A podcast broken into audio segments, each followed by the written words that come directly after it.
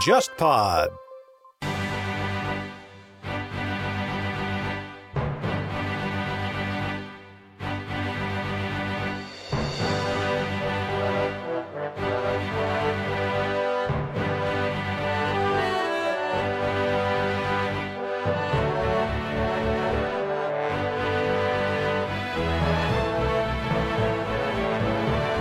其实织田信长作为一个非常重要的改革派的人物，他确实是在明治维新以后才逐渐的被叠床架屋叠起来的。就是织田信长铁炮三段击的传说，咱们一直在说他在一五七五年长筱之战的时候，他祭出了一千两百挺的铁炮，最流行的说法是三千挺，三千挺铁炮啊，然后呢用这个火绳枪，然后进行了三排的射击的这种东西，这个东西在历史上是没有。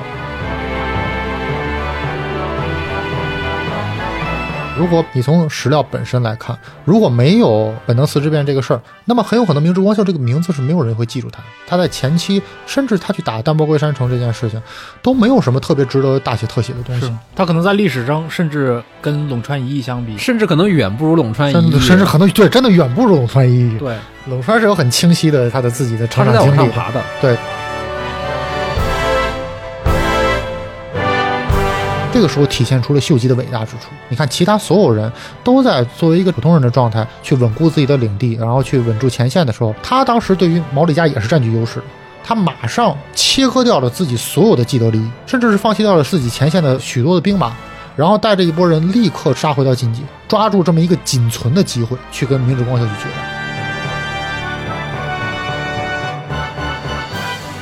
各位听众，大家好，欢迎收听这一期的《忽左忽右》，我是陈彦良。首先安利一下“忽左忽右”的微信公众号，也就是在微信页面搜索“忽左忽右”，你会看到一个名为“忽左忽右 Left Right” 的公号，那就是我们。在公号里，我们会同步每一期的节目内容，并向听众提供当期节目的文字信息以及更多的延伸材料，方便各位的收听。啊，这一期呢，我们还是在北京来录制。然后我们今天到现场两位嘉宾，一位是吕丽吕大师，大家好，我是吕丽啊，吕丽老师，我知道你在英国当时学的是政治学这一块，对，政治和哲学，嗯，政治哲学，对，当然我们今天是聊聊一个历史话题啊，对，所以请到另一位嘉宾，这位嘉宾历史作家萧息之水老师。呃，大家好，我是消息之水啊，一直在写日本，算是中世纪以来的日本史啊，我对日本史挺感兴趣的。消息老师之前在国内出版过好几部有和日本历史相关的作品啊，包括那个第零次世界大战讲日俄战争的，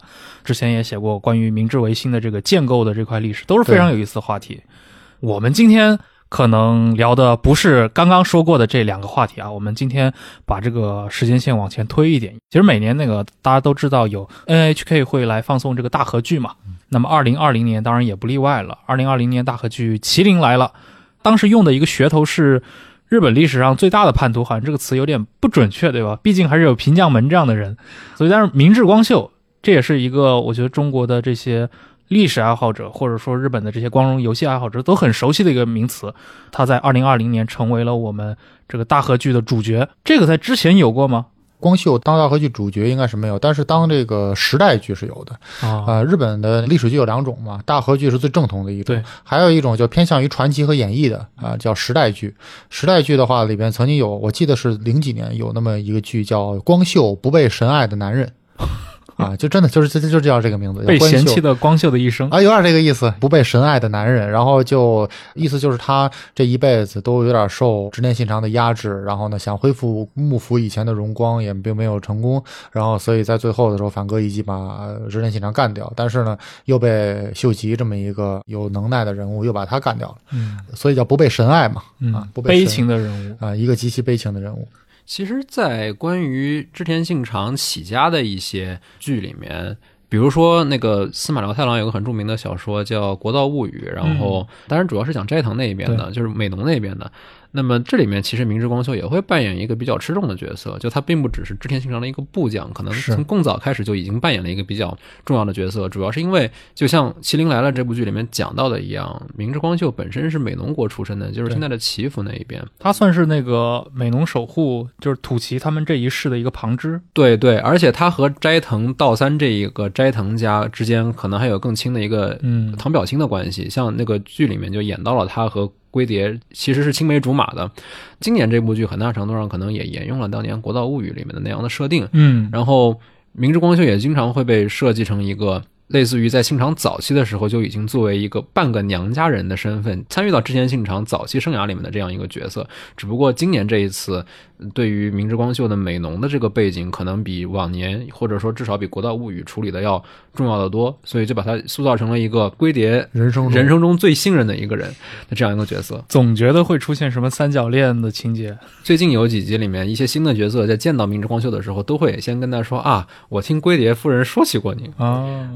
类似于这种，就这个挺挺容易让人误会的。没错，没错，没错。因为明治，大家对他最熟悉，当然是他最后一五八二年由他挑起了本能寺之变。对，这个也是战国历史上可以说是最大的一次黑天鹅之一。嗯，对，这么一次黑天鹅事件的主角。但是除此以外，其实多数人其实对明治光秀作为一个战国武将的印象可能没有特别深。如果刨除掉这么一次事件来说的话。啊，我想问问两位，就是光秀这个在你们的这个，比如说对于日本战国的这个兴趣领域，嗯，他的这些生平的材料，在今天的史学里面，哪些是可以确定了的？哪些是比如说后人的一个演绎加工的这么一个部分？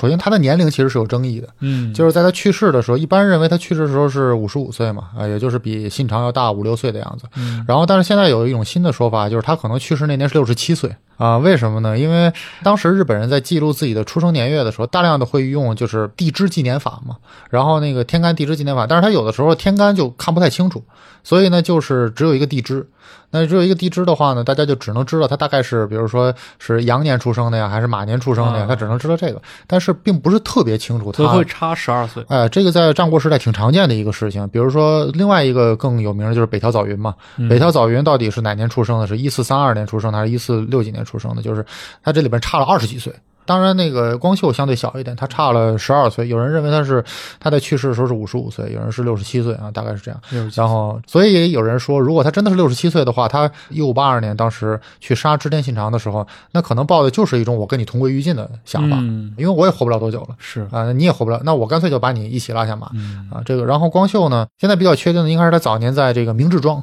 就是在美浓国东北部的这个明治庄，他是出生在这个地方。然后呢，和美浓国中部的这些大名都有一些算是交割吧。后来，然后他加入了京都这个足利义辉底下的一个家臣团，嗯然后逐渐呢就跟随了后来的足利义昭，然后呢四处的去游说各方的大名，然后最终是归到了织田信长这边。最开始的话，有一些记录，他可能是在京都，然后负责一些织田信长和京都的一些公家呀，包括京都一些高级的武士之间的一些交流交往。然后后来呢，他比较著名的例子应该就是去进攻丹波国，嗯就是现在的京都府的西北部。咱们知道京都是一个三面环山的这么一个地区，然后呢，正好丹波国就在它群山之中，所以说他去攻打这个地方的时候，可以说是一个小城一个小城去啃，也是非常的艰难。但是他最终是把丹波国全部打下来了。嗯啊，这个也是为织田信长统一这个近畿地区立下了非常重要的一个功劳。然后后来他从呃丹波国成功的胜利的回来了以后，哎，然后他就遭遇到了一个人生中选择的危机。他的未来，他最后的晚年是一个什么样子的？最后他就选择了背叛织田信长，然后把织田干掉啊，嗯然后最后他自己也被干掉了。是本能寺这个故事，我们戏称为这个本能寺烧烤大会嘛。嗯，对，没错。很多梗啊，一出现这个镜头的时候，我看到很多时候，比如说弹幕里面就会在那盘点啊，此刻黑田光兵卫在干啥，然后此刻真田信繁从梦中醒来，然后因为毕竟是一个是经典画面，有太多人演绎过了，而确实这个本能寺之变，我想请问一下，像肖西老师啊，你觉得像这么一次黑天鹅事件，它确实在实质上是改变了那么多人的命运吗？就是它，我们今天的影视剧对它的这个重要性的表现有夸大，还是说确实有这么大的影响？我反而觉得现在的影视剧对于这个事儿的表达有点太片面了。嗯就是你看每年的大合剧啊，你可以盘点一下，就是这个烧烤信长的环节。每年的烧烤大会的时候，嗯就是信长最后临终前念的那个人都是这一部的主角。你比如说在前田利家的时候，那念的就是前田利家哎，很奇怪，不知道为什么。然后 他还念到了那个江的那个主角嘛，啊，江对对，这个就更没有道理。理了。对，就奇奇怪怪的，就是每一部大合剧，只要是信长死之前，一定会念到，或者说脑子里要出现这个人。那我就在想，这信长死之前可能出现的人会太多了。每集出现一个，每次出现一个，所以我个人的感觉就是，对于本能寺之变这个事儿来说，其实反而是变成了每一部剧都在聊他自己那点事儿，对而反而是对于本能寺之变本身或者它的全貌缺乏一个整体的呃一个描述纯，粹当成一个背景板。对，纯粹是一个背景板。那这样的话，其实对于信长来说，他可能也没有完全的展现出信长的全部部分，包括对当时每一个人的影响。对，提到信长这个，我觉得也是今年这个大合剧算是一个亮点吧。因为我们之前经常跟朋友沟通，因为过去其实对于织田信长，不光是在中国的这个舆论里面啊，和社交网络上，大家提到信长会把当成一个，首先是个革命者，有的说他是个穿越者，还有的，总之是一个相对来说比较。正面化的刻画其实居多的，尤其是前几年，像《信长协奏曲》找了那么帅的小栗旬来演绎他，包括在各种动漫里面，我们知道信长的脸和曹操的脸经常在这光荣的体系里面，就是你经常分不清楚啊。但是今年这个染谷将太来演信长，本身在这个消息宣布出来的时候就遭到了很大的一个质疑。没错，当然，我没接触到日本那边的新闻怎么样，反正在中国文网络上面嗯，大家炸了，说这不是那个《妖猫传》里面那个迷之微笑的小哥吗？他怎么能来演魔王呢？对吧？但实际上我们看下来，我个人觉得他演的还真的是，就是我很难用好或者不好来形容，但真的是非常的特色。有特色嗯，把信长那种腹黑，甚至他内心的那种，有的时候是一些阴冷，甚至是一些暴力，嗯，包括他和他这个原生家庭吧，确实给我耳目一新的这种感觉。我不知道你们在过去看到影视剧里面信长的时候，类似这样的演绎多吗？还是说，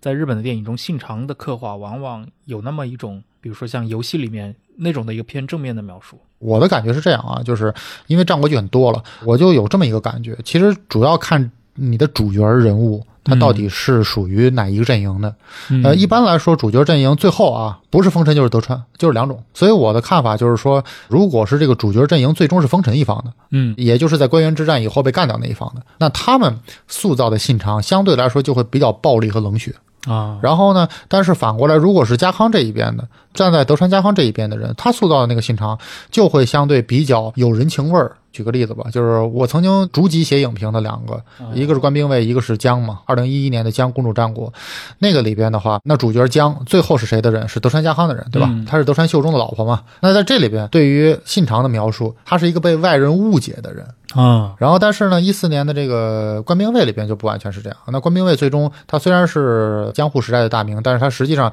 一直保持着一个和家康对立的这个形式。嗯他算是丰臣这一方的人。那么所以说呢，在这个里边，那织田信长又变成了一个就比较毛毛躁躁的啊，嗯比较那样的一个人。所以说，我觉得他其实跟整个大和剧这一部，他要塑造这个主角人物是有关系的。直接关系。对，因为你想想看，就是说，如果你这个人物最终是丰臣的人，嗯，那么丰臣虽然说接过了织田，但是丰臣对织田是有改良的，那你就不能把织田塑造的那么好。嗯。相反，如果你这个人最后是家康的人，那家康要把丰臣给颠覆掉了，那么你就需要一个否定之否定嗯，啊，你就需要你就需要反正的对象。对拨乱反正的对象。那么家康最后是要接信长的一些呃嗯班儿，然后反掉丰臣的一些东西。对，因为我之前在看这部剧之前，对于大河剧里面的信长印象最深刻是来自于，因为我前两年是补番嘛，补了那个九四年的大河剧《秀吉》，哦就竹中直人演的那一版，而且那一版里面，我觉得像秀吉也好，包括信长也好，包括明智光秀三个角色都非常的出色，因为当时的那个信长是那个前段时间去世的杜哲也啊，对，杜哲也，他其实里面刻画的还是一个蛮复杂的一个信长，你也很难说他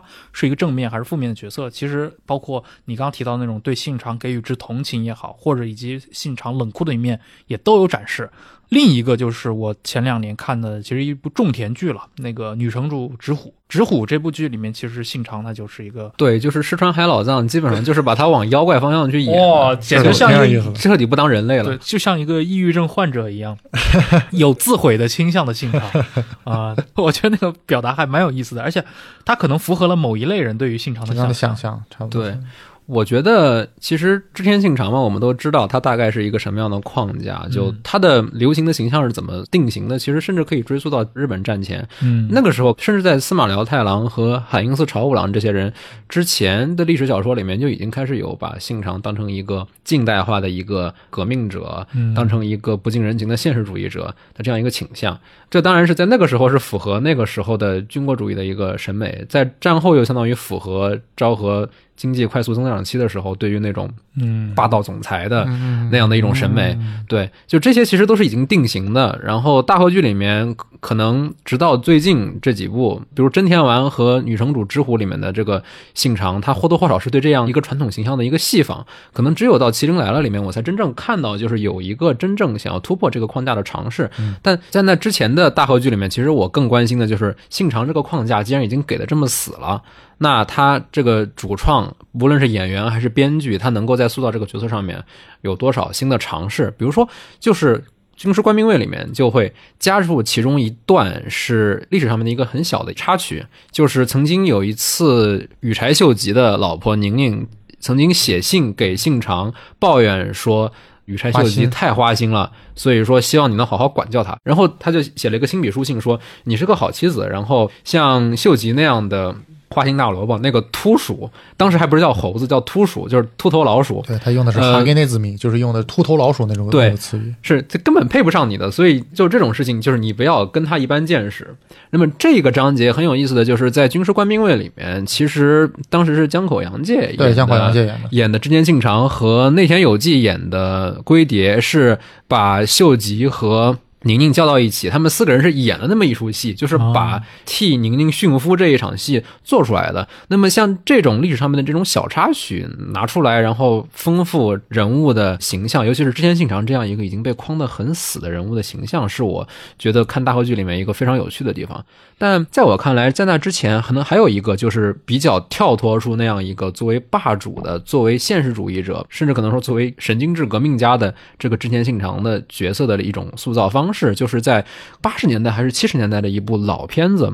叫《黄金日子》，哦它的主角不是武将，而是商人，这很大程度上决定了他是怎么去看信长的。嗯那么之前信长，我们知道关于这样一个人物，其实有很多种史料的来源。我们可以看，比如说具体的他本人信长公记对信长功绩是一个最基本的一次史料，是他的家臣太田牛一写下来的。虽然可能有一些润色之处，但大体的事情他至少是亲历者，他起码是见过之前现场。对他知道当时是什么一个情况，所以这一点是非常宝贵的。那么现在很多历史研究也是以他的这个记录为基础。那么还有第二个重要的史料群，就是之前信长本人发出的文书或者寄给他的信。对嗯、有很多是关于政治上面的事情的，但像比如说。替宁宁殉夫这个事情也是在文献里面有记载的。那么还有第三个来源，就是当时的已经进入日本的，尤其是已经进入京都的天主教的耶稣会，哦，他们在进入京都的时候，正好和织田信长上洛，大概是前后脚。那么他们在织田信长刚刚上洛的时候，就已经和织田信长很早的建立了联系。那么当时在京都的一个最主要的耶稣会方面的一个文献记录者叫弗洛伊斯，那么他在自己的日本史一整套文献里面，就曾经提到自己第一次见到织田信长的情景是在当时织田信长刚刚送将军上洛，然后他的对手是三好家嘛，嗯。三好家在织田信长送一招上洛之后的第一个冬天，趁织田信长回美浓那边的时候，袭击了京都，所以织田信长本国四之对变，本国四之变，就是应该就是正好二十八话这一集。正在说的事情，，麒麟来了最新一集做的，对，然后他在听说一朝被袭击之后，马上赶过来。那么他当时做的第一个决定，就是在京都修一座二条城，就专门把将军搬到这里面去。嗯那么在《麒麟来了》这一集里面，就会讲到二条城的，我们知道日本的城外面会有很多石垣嘛，不是像中国那样垒成一个一整座城墙，而是在那个土坡上面，夯土坡上面用。岩石把它砌起来，其实主要是为了防止对方爬上来，以及为了防止滑坡。那么，现在这样一个石原上面，它堆砌的石块里面，现在考古发现有很多的石佛，这个是石质的佛像。那么在当时战国时代，比如说在天皇的陵墓上，或者在很大的古坟上面修城池，或者说用墓碑之类的材料去修石原。在当时都是常见的情况，但是像二条城那样大规模的使用石佛的情况是比较罕见的。那么有些观点就认为，这可能印证了织田信长本人是一个对于这一些 权威或者对于传统文化没有什么尊重的人。但也有人认为，只是因为京都那边佛寺多，所以你能用的石头只有石佛，所以他就就近取了那些石佛过来。而且也可以这么说，那既然他用这些，其实某种意义上也证明他对佛教也不排斥。某种意义上你也可以这么解释。嗯是的所以说我个人的看法就是说，虽然说织田信长一辈子有过三次吧，对于佛教徒的集体屠杀，第一次是一五七一年的比尔山严立寺，第二次是在这个一五七四年长岛城这个对伊势长岛城的一次屠杀，还有一次应该是哎一五七七还是一五七八年在这个月前的一次屠杀，然后三次屠杀累计差不多杀了十万人左右。那个杀掉了，就是佛教僧徒，还有相关的他们的家属这些人。但是说呢，就是我在我的书里之前也提到过，就是说某种意义上，它并不完全是针对佛教这个教，它更主要的是针对佛教作为一个战国的势力。嗯，对那个之前提到的那个《黄金的日子》里面，其实也是从另外一个角度去讲了之前说的，就是最新一集《麒麟来了》里面织田信长修二条城这个事情。因为他那个《黄金的日子》里面，其实他引用的是传教士的视角，主角是一个大阪那边的借港的商人。那么当时这个传教士就是从借港去的京都，所以他是借用一个相当于商业资本主义的视角去看织田信长这个人，描述了织田信长是一个。也是在某种意义上和司马辽太郎的史观很符合，一个非常务实的冷酷的人。因为在那个弗洛伊斯的记录里面，他提到织田信长当时正在工地上面和弗洛伊斯交谈甚欢，然后这时附近有一个士兵用手撩开了一个，当时日本的女性在出门的时候都要戴斗笠，然后上面用头纱把整个上半身遮起来的。那么因为有一个士兵用手撩开了那个帘子，所以织田信长当场就把那个士兵斩杀了，然后面不改色的把刀收回刀鞘，继续跟弗洛伊斯交谈。那么这其实很大程度上就是织田信长神话的一个非常重要的来源。你想象一下，一个人正在跟神父特别愉快的讨论新世界，地球是圆的，呃，然后他是怎么从几千几万里来的，天竺到底是什么样的一个国家，什么是铁炮，然后突然旁边有一个手下的士兵正在进行性骚扰，然后他棘手就是一刀把对方砍死之后，再面不改色的跟他说：“嗯，接下来您再谈谈世界为什么是圆的。”就这样一个画面，就是给人一种非常大的冲击新颖，对，非常新颖，然后非常现实的这样一个人物的一个形象，你就可以想象，在一个无论是在一个国力不断上升，然后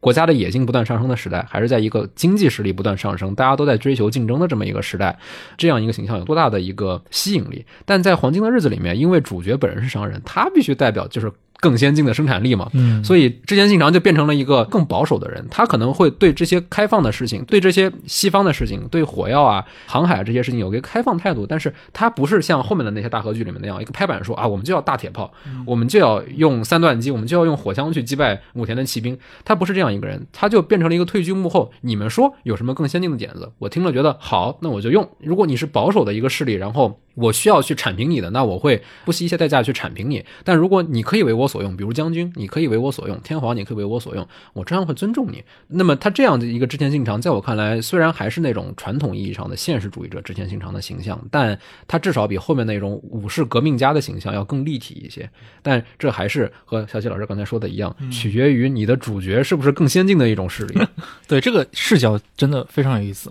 而且其实挺重要的一点，这个其实跟咱们正常人、普通人去看待一个人物是有关系的。就比如咱们作为一个同时代的人物，看任何一个本时代人物的时候，咱们都会有自己的，你可以说立场，自己的看问题的角度。而这个看问题的角度也是受助于很多其他的东西，所以这一点也是造就了大合剧为什么这么有意思的一点，就是因为你在从一个他者的角度，从一个第三方的角度去看待一个人的时候，你会结合掉他本人身上的很多东西。那这样的话，你看到的那个织田信长，其实某种意义上是反映了你这个主角本身身上的一些特质，觉得这个就是特别有意思的一点。对的，像我其实很好奇，因为刚刚肖西老师提到了这个德川阵营和丰臣阵营看待信长的这个问题啊。那我们知道，其实日本自明治维新以来，它其实长期处在一个反德川或者说反幕府叙事的这么一个历史语境里面。嗯啊、那也在这个过程当中，很多过去作为德川的对抗势力的这批，我们说那个石田三成，对吧嗯？他在江户时代长期被认为是一个大奸臣的形象，但是前几年那个冈田准一拍了那官员嘛，司马辽太郎的对，也是经典作品。没错，而且他那个一开篇其实就是以儿童时代的司马辽太郎的那个为背景嘛。像这种视角的话，其实我我很好奇的是，就是信长在江户时代有名吗？以及他在比如说明治维新以来，这个信长的这个他在日本国内，他作为一个文化符号是如何被一步一步酝酿起来的？这个问题是这样，就是首先在江户时代来说，应该说每一个战国时代的大名在江户时代都有一些他自己的存在感。这个东西跟商业营销有关系，因为在江户时代已经是一个特别高度商业化的一个时代了，然后每个人都特别想，你可以说是卖自己的书。你也可以说是这个想要营销自己的一种理念啊，包括什么甲州流冰学呀，什么越州流冰学呀。甲州流冰学就是武田信玄的冰学，那这个越州流冰学指的就是上杉谦信的冰学。当然，好像确实没有人总结过到底这个织田信长用的是什么流的冰学啊。但是那个时代来说，对于织田信长，更多的是把他作为一个，比如说德川家康非常亲密的盟友，嗯比如说一个很悲剧的人物，早期就是本来他能够夺取天下，但是后来在中途被叛臣所杀，其实是一个相对比较简单的形象。像刚才吕老师也提到了，就是其实织田信长作为一个非常重要的改革派的人物，他确实是在明治维新以后才逐渐的被叠床架屋叠起来的。呃，一个特别重要的点就是什么呢？就是织田信长这个铁炮三段机的这个传说。嗯啊、就是咱们一直在说他在一五七五年长筱之战的时候，他祭出了这个一千两百挺的铁炮，最流行的说法是三千挺，三千铁炮啊，然后呢，这个用这个火枪、火绳枪，然后进行了三排的这个射击的这种东西，啊、这个东西在历史上是没有的。因为在那个太田牛一的信长功记里边，呃，并不存在这个。你想想，太田牛一是一个非常崇拜织田信长的人，嗯如果这个东西是真的的话，他一定是会写的，而且一定会写的很就是夸大，因为在整个新长公记里边，我们就经常能看到很多类似的桥段，比如说，呃，织田信长阅兵的那一次，他就记载的极为华丽啊，说什么在场的众人对织田信长都是膜拜的五体投地，所以说这个东西是在什么时候呢？其实是在就是明治中期，当时的日本参谋本部在编本国战史的时候，嗯呃就是日本战史的时候，他在编长筱之战的时候，某种意义上他是借鉴了当时西方的一些流行的叙述，比如说像当时那个腓特烈大帝啊，然后他发明了这个铁炮三段机之类的，然后他们是这个样子，然后把他借过来，觉得哎，这样我去塑造织田信长，我可以以腓特烈，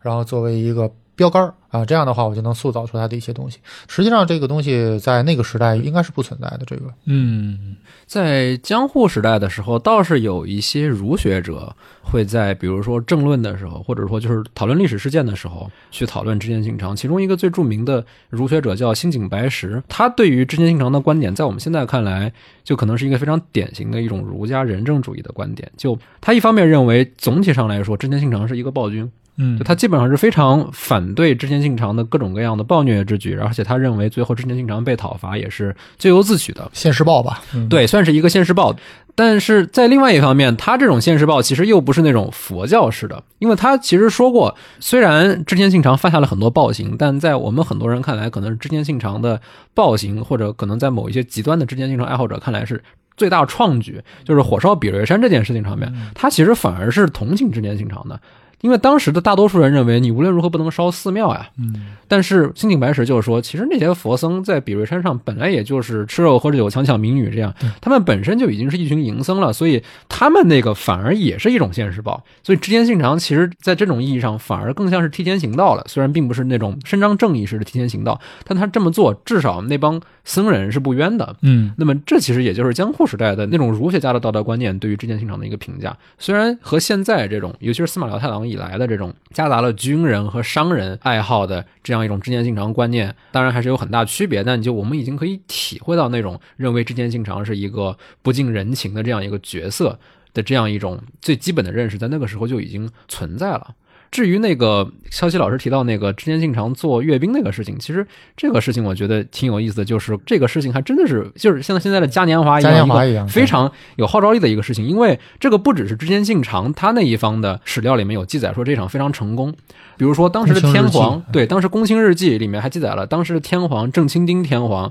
就曾经非常亲自看了这一场阅兵之后，曾经表示非常感兴趣，然后说你能不能下个月再办一场能？不能再来一次？是的，而且下个月真的给他再办了一场哎，。这是在哪一年的时候？应该是一五八零年左右，80应该是对八零年左右。，对二月先办了一场，然后后来三月份又办了一场，而且非常有趣的是，当时还有另外一个记录，就是岛津，嗯岛津家的应该是岛津家久，当时正好是在他的萨摩那边，就是川河战，对九州南部那边嗯相对平定了一些之后，自己闲下来了，暂时不用作为武将冲锋陷阵了，他就选择带一群家臣去上洛。然后作为外交使节兼留学生这样的一个性质，就是去京都那边去联络那边的公卿，还有织田信长的那些人的关系，其实有点类似于这一次明治光秀的那个角色。对对对，然后也顺带去探听情报。就 networking 嘛，可以这么说。然后一路上有很多梗，比如说他路上遇到了一个关卡，然后关卡的人不让他过，于是他驾驶就一拳把关卡的守关人放倒。然后后面再遇到一个船夫，船夫临时要说也得加钱，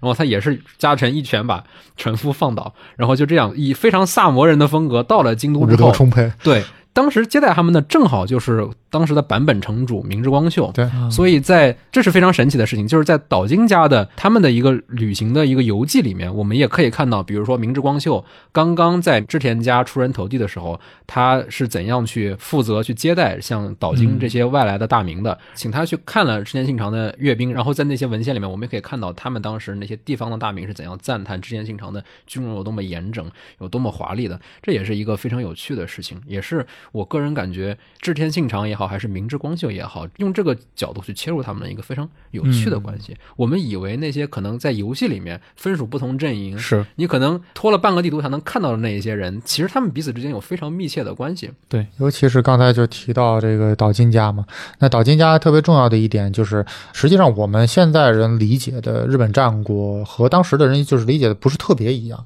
最主要的一点就是，咱们现在理解日本战国会看现在的地图，但那个时代的人是主要是看海图的。嗯，就是怎么去航海这个样子。所以说，当时对于岛津家来说，他穿过整个濑户内海去晋级，就是三天的事儿啊啊。那对于他来说，他是一个非常非常近的这么一件事情。就是说，他可能比像织田信长，你像织田信长以最快的速度从岐阜城赶到这个京都，就是你说的本国四之变，对对援救本国四之变，他就带了十五个随从，在冬天，然后骑着马，他也用了三天时间。这就说明一件什么事儿？说明其实从岛津家领地到晋级，就是这样一个速度，和在这个陆路上走这样的速度，其实某种意义上是在海上要更快的。所以对于他们来说，从时空观念来说，那可能九州人会认为我们和京都的关系就是很近的啊。所以岛津这种种田流，它并不是说它这个物理距离上决定了它不能上落。啊，对，岛津家早年间不上落的主要原因，是因为它内部的斗争太激烈了。嗯但其实《麒麟来了》里面也提到，就是上落，就是我们这里可能需要区分两种上落，一种就是像岛津家久这样的上落，它是使臣式的，对使臣式的，然后带有观摩性质的这种上落。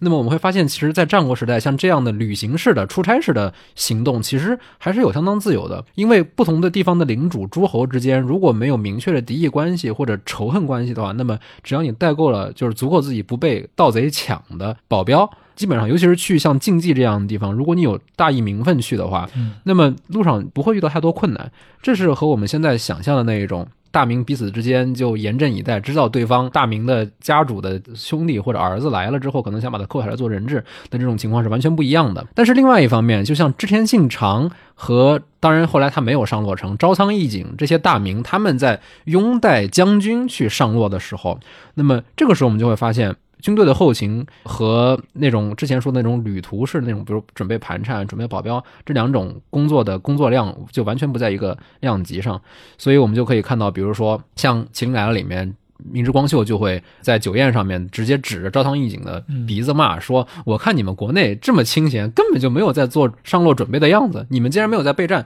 那你们还敢说自己准备上洛吗？”那么其实就我们可以看到。这是现代人在看战国时代的时候需要注意的两个嗯很大的因素吧。对，没错，是这样的。嗯就是比如说，你说前一次那种使臣式的上路，那最著名就上山谦信嘛，啊，去了好多次，从越后没事就过去一趟，找一趟足利义辉将军，看看能不能给我个指示，是吧？让我去打武田信玄，就经常出现这种情况。对，啊包括后来关白近卫前九去的也是到对对对对是的，到越后去。不止去了越后，还跟着上杉谦信一起远征了关东的。是他是一个可能是历史上在东方跑得最远的一个关白，就是非常有行动力的一个嗯对对，是的，是的，是的，，这个涉及到一个问题啊，就是我们刚说到上洛这事儿，其实整个战国历史上最著名的一次上洛，我觉得对于中国人来说，金川议员嘛，啊，他的这次上洛，这是真上洛吗？还是说只是为了以上洛为借口去吞并违章？目前来看的话，就是虽然说很多人都认为他好像是上洛，但目前来看，从他的战争准备来说，应该就是和织田信长进行决战。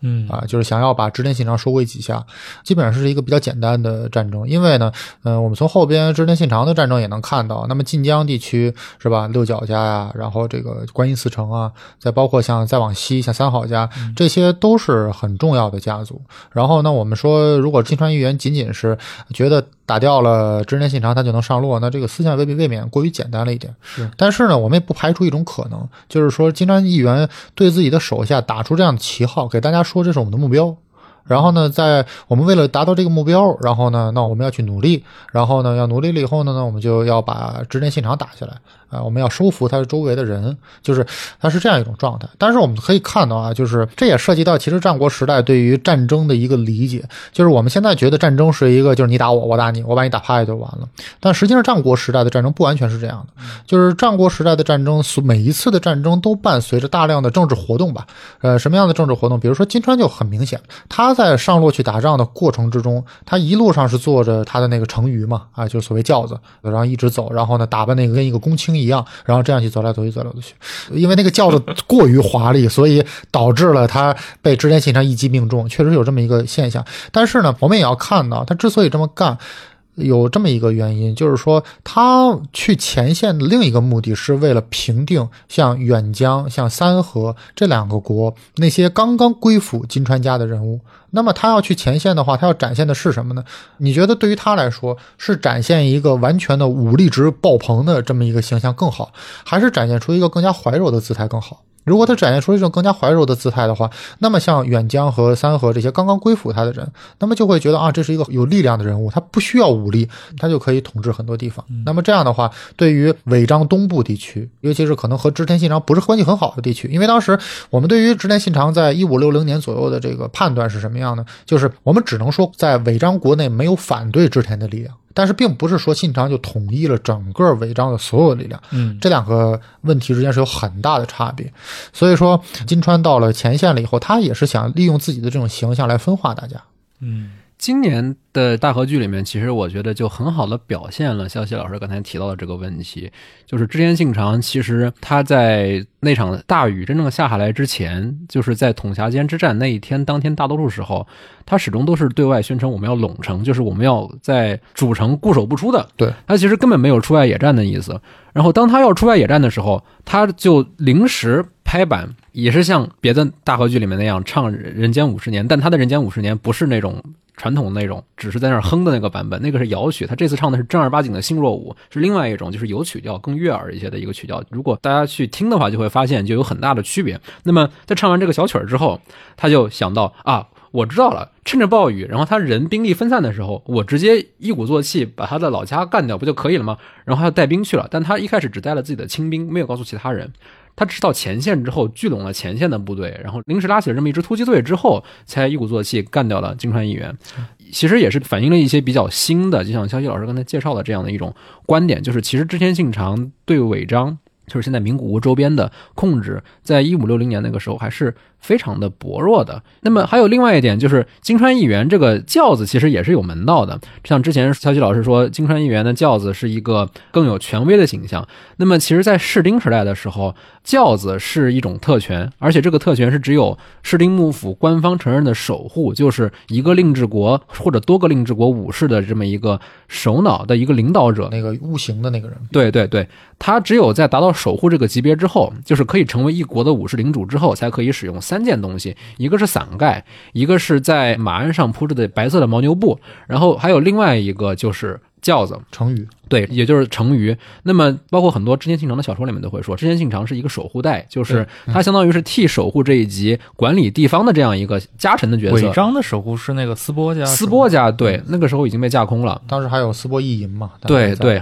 而且织田信长当时还不是尾张一国的守护带，他只是下半段。下半部分南部的一个尾张下四郡嘛。对下四郡，对。准确的说，他是织田信长家是尾张下四郡的那个守护带的里边的一个奉行，对对，一个分家应该是。呃。就是一个分家嘛，就是一个奉行，所以他其实地位很低的。嗯，他光是为了统治尾张国，可能就要下个上两次。所以其实信秀的功劳功不可没，信秀非常厉害，对。也就是织田信长的父亲嘛。对对对对。织田信秀是一个某种意义上可以认为，就是如果没有信秀的去铺这个底的话，嗯啊，那信长是无法崛起的，因为信秀他最主要的就是拿住了这个尾张南部，就是名古屋出海口。啊，这一片的土地，那这一片土地拿到了以后呢，他就能够接触到大量的，就是在尾张湾吧，就算是尾张湾这附近的大量的商船。那么这个东西在早期对于整个尾张国的一个作用，然后以及对于织田家它内部经济结构的一个转变，这个对于未来织田信长都是有非常大的影响力的啊。对而且织田家有一个非常神奇的地方，就是我们很多人都会认为织田家的强项在于织田信长这个人特别有干劲，虽然很缺乏情商，但这个人非常有干劲，是一个革命家，是一个好领导。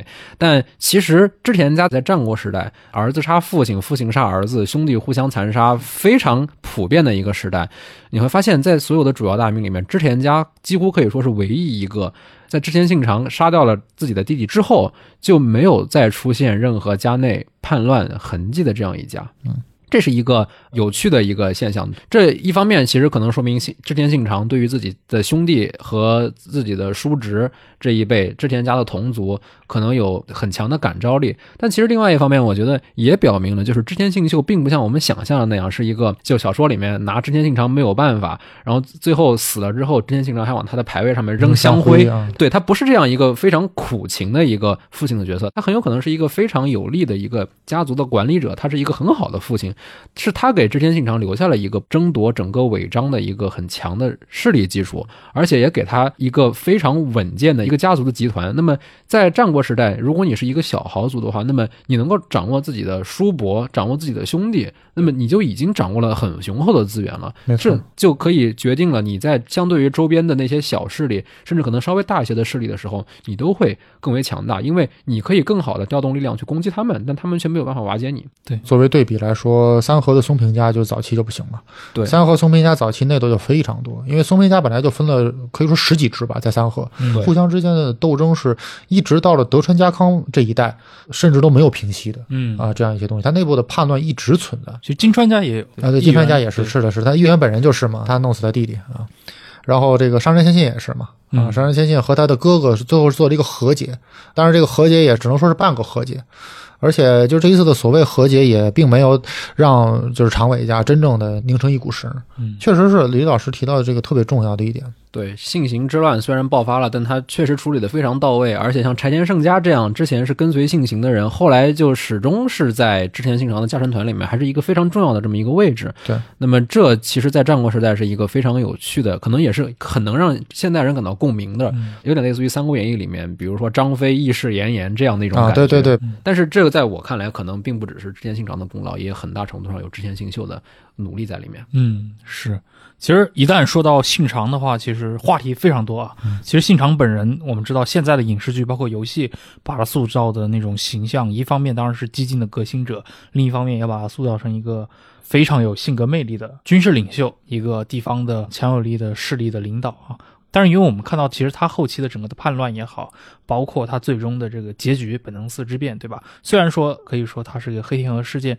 但是本质上也能够反映得出特别多的一些，比如他和他的这些家臣之间的关系，比如说他他对待很多问题上一些，比如说残暴、暴力的一个态度。历史上的信长是一个什么样的人呢？之前肖希老师有提到，就是织田信长对于佛教信徒的屠杀，这里面其实并不只是一个反佛教的这么一个因素。那么我觉得其实这里面有个很有意思的就是，其实织田信长对于佛教势力的。针对是有两个很典型的指向性的。首先，第一个就是比瑞山，他当时是作为前景和招仓，就是同盟对前景是曾经织田家的同盟，然后招仓算是半个敌人吧，对，之前是半个敌人，然后加竞争对手，对，然后和前景又有同盟关系，相当于说织田在进攻招仓的时候，招仓把前景拉下水，然后又因为织田信长要经过前景的领地，所以反过来这一仗包抄了信长的后路，一度导致信长非常尴尬。也就是后来很出名的一个惊奇撤退战，关于丰臣秀吉和明智光秀的故事里面，经常用这一战来作为两个人出人头地的一个主要战例。两个人但在后，对，但在这之后，织田家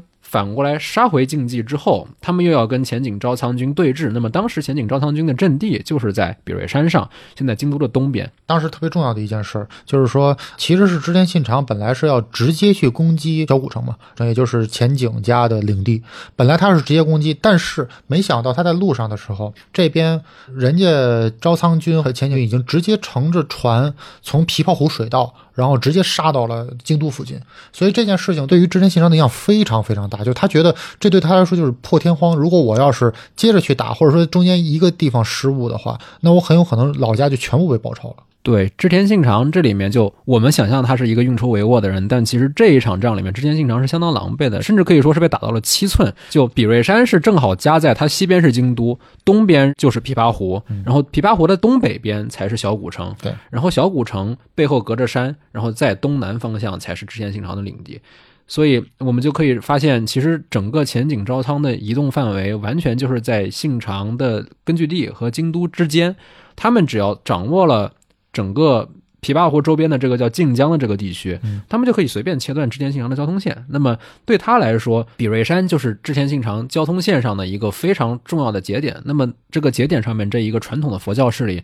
选择了跟前景和招仓自己的敌人结盟，结盟。那么在他看来，这个事情就是不可容忍的。对。那么他因此选择去烧毁比瑞山，其实只能说是无视了那样一种传统的佛教权威，倒并不能说纯粹是一种宗教上面的一个逆反心理。不能把它简单认为是一个灭佛的行为。对，而且另外一方面就是织田信长他在那个时刻，虽然讲我们现在都会认为足利义昭那个时候已经在牵线搭桥，开始反对信长，但其实那个时候织田信长他对于。足利义昭的权利是非常尊重的，他尊重且相信这一点，可能是很多人在看织田信长的时候一个很大的误区，也是现代小说和游戏里面经常出现的一个问题，就是我们都认为织田信长是一个像曹操瞧不起汉献帝一样，他是一个瞧不起足利义昭的人，但其实织田信长他至少在表面上是一个非常尊重将军权威的人。这一点其实真正的三国历史上，曹操也并没有完全忽视汉献帝的权威。对，但就是我们说到曹操和汉献帝的关系，肯定就是杀伏皇后嘛。对对。那么我们会把杀伏皇后这样的一个非常跋扈的一个篡权者的这样一个形象带入到曹操和织田信长两个人身上，那么这就是小说和游戏给我们带来的影响。对，是对。但其实，在将军足利义昭他所继承的这个士丁幕府的权力里面，现在有一些人的观点认为，中世纪的日本是个封建社会，就是武士就像骑士，嗯，然后佛教势力就像教会，对对对。但其实，在士丁时代的时候，武士或者说幕府，他们在京都是拥有很广泛的行政权的，比如说他们可以管理当时的禅宗的寺院，也可以介入当时京都其他大寺院的一些事务，他们会处理高僧的任命问题，也会处理一些比如说寺院和神社的财产上面的纠纷。那么他在当时其实是。掌握了很大的一个行政权力的，对于当时的织田信长来说，他其实也是相信自己，既然还在挟天子以令诸侯，还在拥戴将军，那么他就可以代行将军的这种行政职权。那么比瑞山正好是属于当时广义的京都周边范围，是属于京都的传统势力之一。那么既然将军或者幕府之前有权利去干涉他们，那么他自己在必要的时刻。去采取一些手段去介入这些大寺院的事务也是没有问题的，只不过他的手段可能过于激进了一些。我个人认为并不激进，因为这个战国历史上比日山被烧是第三次，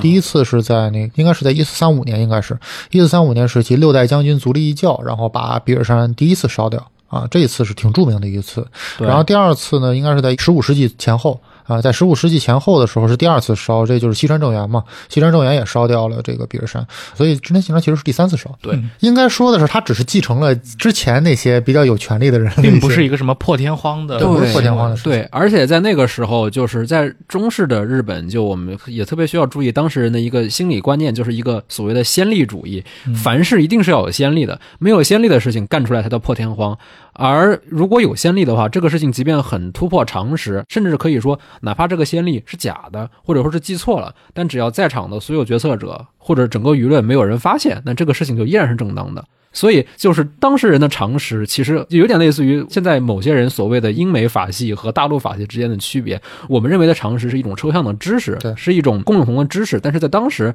的人看来，所谓的常识就是先例，你惯例。对之前发生过的事，你再做第二次、第三次，那。多少都可以理解，只要你需要去做的话，嗯，但如果之前没有发生的事，哪怕再理所应当，你只要做出来，别人也都是会觉得非常可怕的。那么这其实也就是，比如说之前信长经常会做一些在我们看来非常破天荒的事情，但在当时看来，可能至少都是有理由可以去解释的。那么这也是我们现代人看织田信长的时候需要注意到的一些差别。嗯。反正历史上来说，我觉得有一个点倒是确实是小说的和演绎里边和他真实的历史可能比较像的，就是他人确实情商低，低到令人发指的程度。他的情商低主要是体现在他不太能理解别人的感情，啊。啊，这个织田信长就是有非常非常多的就是特点能够共情体现能力太差共。情能力特别差，包括别人为什么造反，就这点特别典型，就是荒木村重在造反的时候，嗯。原来手下他任命为社经守护的这么一个人，对于荒木村重他非常非常信任，而且他非常喜欢这个人，呃，就是历史上记载他跟他多次进行谈话，乱七八糟的，包括在荒木村重反了以后，这个真的是破天荒，就是在荒木村重反了以后，织田信长连续派了三次使者，然后去找荒木村重，意思就是跟他谈一谈，就是你出什么事儿了。哎，那个你要造反，你别着急，我先跟你聊聊，你出什么事儿，你跟我说。就是他其实这样一种感觉，他完全不知道荒木村重已经是铁了心的要造反了。而且就算是这样，就是他连续拍了几次，这里边就有一次是明珠光秀嘛。嗯，然后呢，就你可以感觉到他其实很难能理解这种人的一些特点，包括比如说对于松永久秀也是这样。嗯松永久秀是一个真是察言观色的高手啊，就在这里边也你大家也能看出来，松永久秀这样的一个人物。但是织田信长对他也其实也是非常信任的。他在第一次投降之后，很快他就在这个第一次信长包围网的时候就反了，反完了以后呢。但是他后来又投降了，投降了以后，织田信长又接纳了他，接纳了他了以后，然后呢，又让他继续出任大和地区的这个首脑，就是可以说，大家对于松永久秀其实也是抱有一种非常喜爱的这种态度。然后再到后来，就是第二次信长包围网的时候，然后这个松永久秀又反了，然后这一次信长还是先派了使者，然后去找他，然后直接被关在了这个门外，就就连见都不让见。包括到最后，这个织田信长就围城了，他让这个秀吉围城嘛，秀吉围城了以后，围住了这个城池了以后，他还是想派人先把这个人接出来。就是你可以看到，织田信长他是能发现一个什么，就是他能发现每个人身上的才能。你他觉得这个才能我是可以用的，但是他完全理解不了这个人他为什么跟着你干，以及这个人在烦你的时候他为什么烦，这点真人先生确实理解不了。就他对别人的就是心理的探寻能力确实是比较差，这也就是为什么后来就比如说明智光秀为什么会烦他，而且离他这么近，他也没有发现。是的，尤其是在那样一个造反如今天离职的这样一个时代，是的，就有人曾经统计过，大大小小的造反，可能织田信长人活了四十九岁，可能平均一年都有一次以上。但荒木村重的造反其实很晚的时候，他按理说应该是已经熟悉了，大概自己又会被人造反了吧？但按理说应该已经习惯了，但他仍然对这种事情表示非常的不理解。那么我们其实就可以看出来，嗯，织田信长这个人，通俗的说法说他其实就是情商低，但我们其实确实可以注意到，就是这个人其实在处理自己的主从关系的时候，确实是比较缺乏智慧的，而且也不像我们想象的那样，他的量才适用好像是一种非常睿智的，像一个完美的企业管理人一样的那样一种量才适用，他其实就纯粹是在使唤人。嗯，是的，是的。所以某种意义上，也就只有像秀吉这样的人，嗯呃，能够和他贴得比较近，而且实际上到后来，连秀吉跟他实际上都是有矛盾的。秀吉在打毛利家的时候，实际上就经常啊会出现这样的一个事情，就是你把这个一个地区的征伐交给了秀吉，但是有的时候织田信长还会有自己的一些弯弯绕绕的想法，这个东西就会让秀吉这种人感觉到什么呢？感觉到就是你把我卖了，所以到那个时候，连秀吉都是有点不希望信长到前线去的啊。这个他这个是不是体现在那个长宗我部这事上？啊，对，长宗我部是这个事上就是很明显的，就是说，呃，长宗我部这个事，就大多数人会理解为它是和明治光秀之间的矛盾啊对。当然，确实也是是斋藤第三嘛，斋藤第三是呃处理这个织田家和长宗我部家之间的一个重要的人物。需要注意的是。这个斋藤第三作为一个中间人，实际上他这边承接的是织田信长，那边接触的是长宗我部。但实际上当时织田信长是任命了丰臣秀吉，也就是羽柴秀吉，呃，是任命了秀吉作为整个濑户内海地区的一个主要的管理者。嗯所以秀吉在通过濑户内海有自己的渠道，他通过自己的渠道和长宗我部也进行了非常密切的接触。那么双方对于四国岛后期就是到底我征服了四国岛以后应该怎么去分配啊，就这个问题产生了非常大的争执。可以说秀吉有一套自己的想法，然后呢，就信长就另一套想法。然后信长的这一套想法不仅是把明治光秀得罪了，某种意义上把秀吉也得罪了。嗯啊，所以这也是为什么后来就是像明治宪三郎这样的作家，然后他就能 提出光秀和秀吉联手啊，包括甚至把德川家康也拉进来啊，这样的，就织田信长是一个特别特别容易得罪人的人。嗯，所以他其实，在信长的晚年啊，比如说我们说一五八零到一五八二年那几年之间，信长其实在他家臣当中的这个整个的威信，甚至在他士兵当中，其实作为领导人的话，大家对他是有非常多的不满的。呃，可以这么说，但是就是呃，当然就是说，我觉得底层官兵不一定啊，底层的士兵因为也接触不着他，嗯、可能就是不太了解。但是说可以说那个时候，我认为啊，织田家的主要家臣可能跟信长之间多多少少都有矛盾。嗯而且，其实到一五八零、一五八一、一五八二年那段时间，织田信长他已经不是织田家的家主了。家督了，对对对，他当时其实已经把家主的位子让给了自己的儿子信忠。那么，其实之前提到本能寺之变改变了多少人的命运，我个人感觉，其实他真正改变多少人命运的那个最关键的时刻，并不在于在本能寺烧死了信长，而在于派另外一支偏师打死了织田信忠。想要抓织田信长或者抓织田信忠，其实都不难，但如果能把两个人同时一网打尽，织田家的整个的中枢机构就彻底瘫痪掉了。是那么这是本能寺之变，我个人感觉最为神奇的地方。而且如果明智光秀本人可能正好抓住了这么一个机会的话，那他很有可能也确实是一个非常有直觉的一个将领，因为想要一举颠覆织田家，只有这唯一的一个机会，你必须同一时间干掉。干掉这两个人。对，那么织田信忠，我们可能一直会认为是一个，我们一直会觉得他是一个没有什么存在感的人，甚至有些说法会认为他是一个纨绔子弟，完全不能撑得起自己父亲的那一套伟业。又有点德川秀忠的意思。对，但就像其实德川秀忠其实也是江户幕府历史上很重要的一个将军一样，织田信忠虽然他的还没有什么表现的机会，但至少在讨伐武田家的时候，灭亡武田家的时候，织田信忠其实是有一个非常突出的表现的。他当时几乎可以说是负责整个织田家东部战区的一个首脑。比如说我们在那个真田丸里面看到跑路的陇川一义，嗯就是负责关东地区势力的那个织田家的家臣。那么他其实就是当时信长派给了。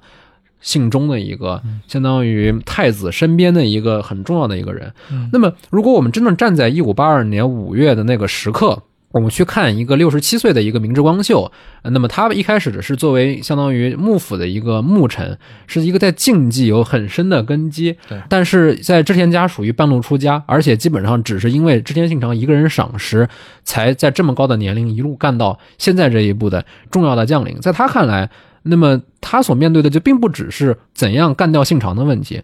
因为如果他把竞技这边控制住的话，但是让信忠逃到了东部，或者说让信忠就留在了东部美浓尾张或者甲斐那边，那么就很有可能只是把之前分成两部分，而羽柴秀吉又肯定是不会跟他一起干的。假设所有的阴谋论都不成立的情况之下啊，那么秀吉是不会跟他一起干的，那他就就必然会腹背夹击。那么如果他又不造反的话，那么随着织田信长本人其实已经让位，他继续作为信长的信任的一个家臣，或者说至少是信长一手提拔起来的家臣，那么他在信中时代又该如何自处？那么他又能不能在织田家这样一个高度不近人情的这样一个体制里面活下去？那么这些都是有问题的，更不用说我们可能还不知道背后，比如说可能真的明智光秀有什么非常迫切的要干掉织田家、要干掉织田信长不可的理由。对，有可能有一些这个理由，咱们现在完全不知道。，对，所以其实综合起来一看的话，织田家如果在本能寺之变以后，没要不然没有本能寺，要不然本能寺之后信长死了，但信忠没死，那么整个织田家的这一个政权，它的体系也是要迎来一个高度不稳定的一个过渡期的。对，所以可能明治光秀只不过是在这个过渡期的早期阶段，也是一个看上去比较乐观的阶段，突然从旁杀出，然后彻底颠覆了整个的织田政权。那么这就让本能寺之变成了一个非常令人刻骨铭心的一个历史事件。从这种意义上来说，明治光秀倒也是不愧为当时的一流名将的。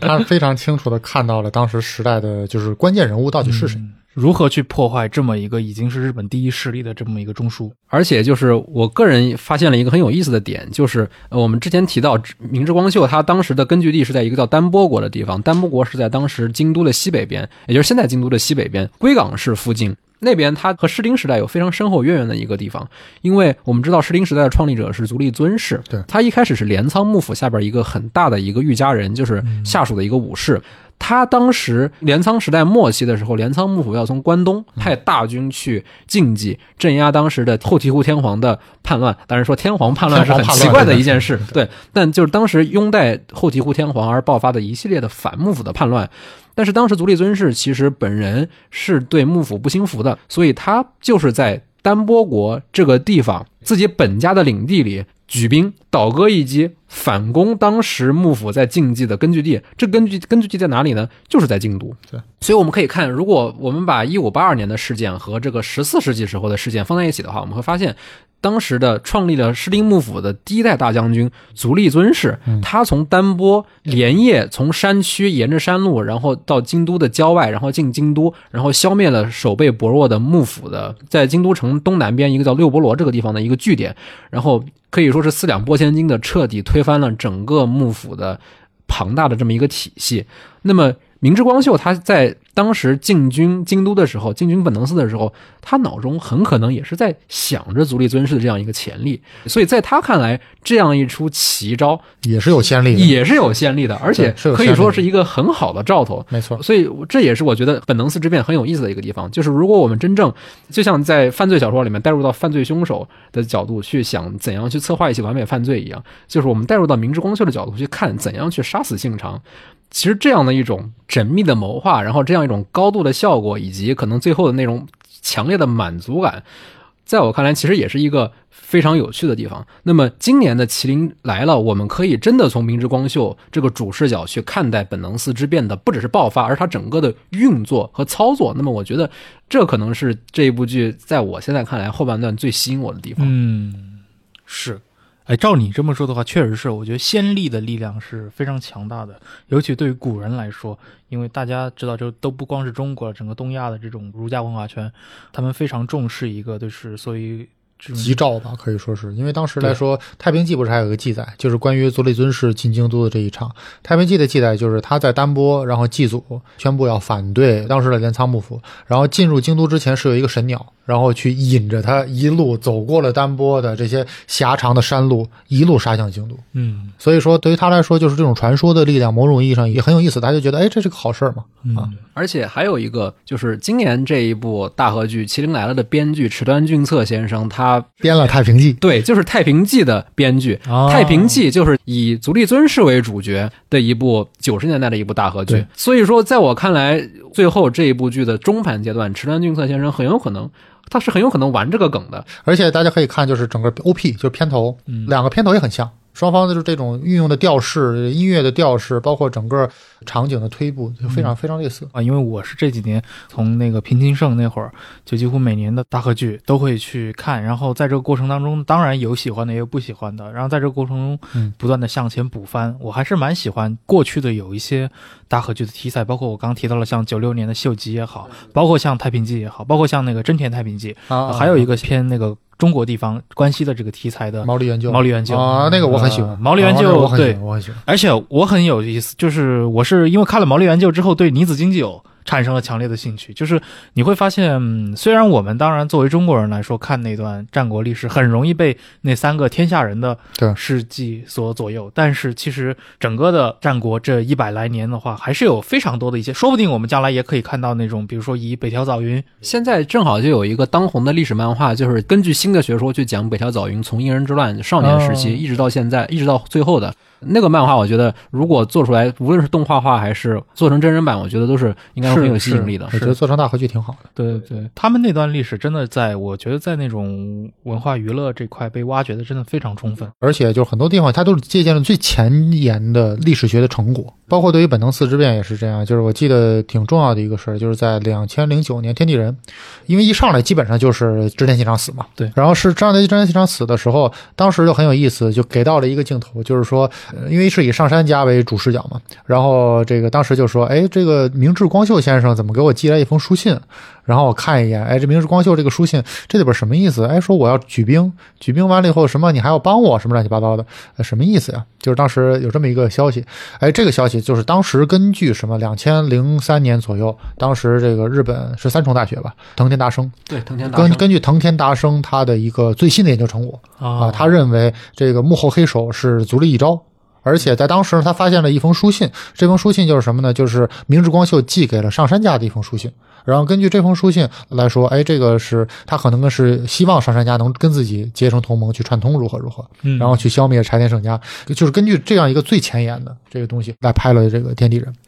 不过后来也挺有意思的，藤田达生的这个说法，就是认为足利义昭是整个本能寺之变幕后黑手这样的一个说法，在后来也是受到了很多批判。有说是就是有一份书信是说通过土桥土桥重治，对对基一那边的一个杂贺众，就是一个相当于当地的小土豪，然后火枪雇佣军吧，对对，一个雇佣兵的一个土豪，然后想要去跟足利义昭建立联系，但是那个文书就是到底你解释为足利义昭说事成之后我要进京都，还是明智光秀这边主动提出说事成之后我来帮你？对，我来请你，如何如何。对，像这种文书上面的解释，因为日语，尤其是古日语的那种解释，就虽然我也不好细说，但是，嗯，它这种解释因为缺乏主语以及。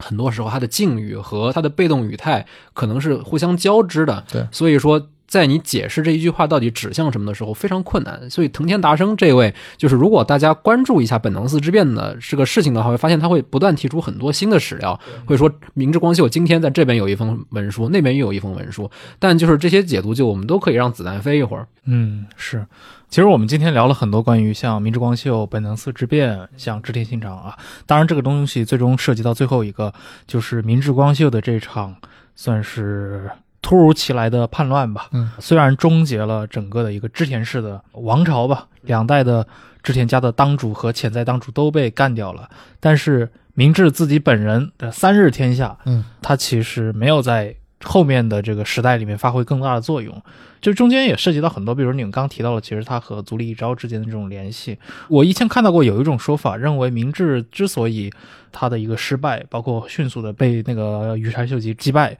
啊、很大程度上也是因为他没有及时的能够抬出，比如说，呃，拥护将军或者这套，而他自己是自认了将军，这个是在历史上真实发生的吗？可能有一些不太靠谱的，比如可能江户时代，而且至少是江户时代中期，比如十八世纪，可能十七到十八世纪这样的，呃，甚至更晚一些的文献里面可能会提到，但是呃。从史料上来面来看，这是当然没有问题的，因为这可能也是需要注意的一点，就是其实至少在朝廷看来，足利义昭的将军之位，一直到明智光秀死掉以后，一直到一羽柴秀一直吉延续到一五当选之后八八年，对，都是一直存在的，它其实一直没有更改过。而且就是像今年的《麒麟来了》里面也提到，如果你要成为将军，你是需要经过一整套的对朝廷的任命程序的。比如说，你要先当左马头，对对对然后你要从中级的武官一步一步升上去。那么这一个程序你不完成是不可能的。那么在十几天时间之内，你光是向朝廷奏报，然后朝廷批准，他光是拖你就可以把你拖死。所以这种情况在当时是没有可行性的。不太可能不太可行。而且主要的，而且更主要的一个事儿就是说，我们就算假定，呃，那个明珠光秀有这个想法，他想当将军，就是我们其实很明显能看到，呃，明珠光秀在六月二号杀掉信长，到六月十三号山崎之战，然后死，这十一天的过程之中吧，我们可以看到他的一个举动，其实是一直是一个左右摇摆的状态啊，一会儿又跑到京都跟一帮公卿去喝茶聊天儿，对然后一会儿又跑去后方又去安土城去附近去接待就是什么什么人，就是你可以看到他的那十一天的表现是一个可以说比较奇怪的状态，不太像是一个真的有野心的这么一个人、所以这个也是让后代出现特别多的阴谋论的一个啊。对阴谋论的一个点，没错没错是这样的。但是从现在来看呢，他真的有什么阴谋论吗？我觉得嗯很难能说。就是你从当时每一个跟这件事有关的人的表现来说，除去秀吉之外，你比如说柴田也好，你比如说像这个德川家康也好，那每一个人都是一个很普通人的反应。比如说德川家康，哎，出了这么大的事儿，我第一反应是什么？回老家稳住自己的阵脚。柴田胜家也是这样，他知道消息以后，他就说，哎，我有这么一件事儿，我要把前线先稳住，嗯，然后跟上杉家进行一个大致的和解，然后我再往回逐渐的撤，哎，到照这么说，最不正常的反倒是秀吉，就是秀，吉。如此有行动力，但其实，如果我们考虑到当时织田信长他想要去向西走，他想要去路过京都，嗯，主要目的就是为了去支援支援。秀吉，那么，我就我们可以想象，比如说老板要来你的分公司了，那么你肯定是要时刻盯着钉钉，或者时刻盯着微信，对吧？比如说，老板明明每天每到一个地方都要跟你发一个消息，然后告诉你下一步怎么，然后让你下一步好接待，然后突然有一天突然没信儿了，嗯你当然是第一个有反应的。而且秀吉，因为他正好是当时信长的下一步的一个主攻方向，所以嗯他沿路上实际上是受了大量的这个驿站，然后对是有大量的信使，秀吉当时的线路很有可能是和京都之间的后勤以及整个备战状态最好的一条。而且更主要的是濑户内海的速度非常快，对，嗯，这个特别重要。当时有记载，就基筑城到晋级大概是一天半的时间，秀吉当时在高松两天多，基本就到了。嗯六月二号出的事儿，然后大概就是六月四号左右的时候，秀吉得到了这个消息。嗯然后呢，秀吉在得到了这件事情了以后，他为什么做出这么反常的举动？就是很多人认为秀吉是个阴谋论，但是我更倾向于认为，这个时候体现出了秀吉的伟大之处。就是你看，其他所有人都在作为一个正常人、一个普通人的状态去稳固自己的领地，然后去稳住前线的时候，他当时对于毛利家也是占据优势的。他马上切割掉了自己所有的既得利益，甚至是放弃掉了自己前线的许多的兵马，然后带着一波人立刻杀回到晋级，可以说放弃了他之前所有既得的成果，然后抓住这么一个仅存的机会，然后打到晋级去跟明治光秀去决战。其实你说他有绝对必胜的把握吗？我觉得没有，对，他的兵力也是在这个过程中不停的增加，不停的增聚拢，不停的聚当。他决定走的时候，其实那时候远远没有说他后面山崎之战时候所形成的那个兵力优势对势。，而且更主要的是，他到了晋级以后，他的主要兵力并不是他自己的，对，这个特别重要，其实是四国征讨军嘛。对，就是织田信孝还有丹羽长秀这一些，就现在看来挺名不见经传的人。是，而且很有意思的就是上杉家说到的，就是事后说到的第一批的文书里面，嗯。还有记载，就是说当时其实上杉家对于本能寺一开始知道的版本，他们以为不是明治光秀做的。啊，对对对对，他们曾经以为就是这一个四国，就是大阪那边的那个四国讨伐军，织田信孝下面的有一个叫应该是织田信长的弟弟吧，叫金田信成的啊，人，今天信成啊对。认为是织田信长的弟弟造反，杀了织田信长，还有德川家康，啊，对对，还有对羽柴秀吉，对对这是一个非常神奇的一个一个组合，这就是体现出当时人得到消息的时候，就是谣言四起，就是我们并不知道当时的实际情况是什么。然后，所以其实我能相信，当时流传的谣言版本绝对不止这一个，什么版本都有。所以我觉得现在的这个本能寺之变的阴谋论，某种意义上其实是被当时的人骗了。对，嗯比如说那个明治宪三郎写的那个《本能寺之变》里面，他就认为是织田信长要要让明治光秀杀德川家康，然后明治光秀因为和德川家康他是负责接待嘛，所以和德川家康吃了顿饭之后，两个人商议，我们索性把织田信长反杀掉，于是就有了本能寺之变，这是他的说法。那么他的最关键的史料的证据是什么呢？是当时的一个士兵叫本城总右卫门，啊，对，他对留下的一个回忆录。对，这个回忆录是在本能寺事变过后六十年，一六四零年，就是江户中前期的这么一个文献。那么我们姑且不讨论他的记忆力如何，但他当时说，他作为明治光秀军中的一个士兵，本能寺这边的参与者，他当时听到的消息是说我们要去杀德川家康。但其实就像之前提到的，肖吉老师提到的，其实下层士兵对于织田信长没有什么概念，因为丰臣的丰臣不是自己的丰臣嘛，那个人很有可能只是当时的一个单波的一个原住民，他和明治光秀之间甚至也没有主从恩义，只不过明治光秀是自己的主官，仅此而已。那么他当时听说要杀德川家康，很有可能，比如说只是因为当时他们想我们要去京都，问干什么？我们去京都杀个人，京都还有什么人可杀？不，不能杀天皇，对吧？不能杀织田信长，对不对？那就只能杀德川家康了。所以很有可能当时军中他们只有这样的一个说法，可能也是一种军内流传的这种士兵之间流传的这种。对对对，所以说这就导致一个什么？就是说这一点来说，所以说秀吉，我个人真的认为他是一个特别伟大的人物，嗯伟大就在这个地方。对这就是什么呢？风险和机遇并存。是就是说，你很有可能在这个时候，如果秀吉冲到晋级，我们假设丹羽长秀不支持他，或者说呢，在后方看着他，你先带你那几百人、一千人在前面打吧。那很有可能，如果是关原之战那个状态的话，那很有可能羽柴秀吉就完了，他会彻底的被干掉。但是呢，某种意义上，也正是因为秀吉回来的这么快。导致一个什么结果？那就是明治光秀没有把自己从这个晋江坂本城的这个主力部队调过来，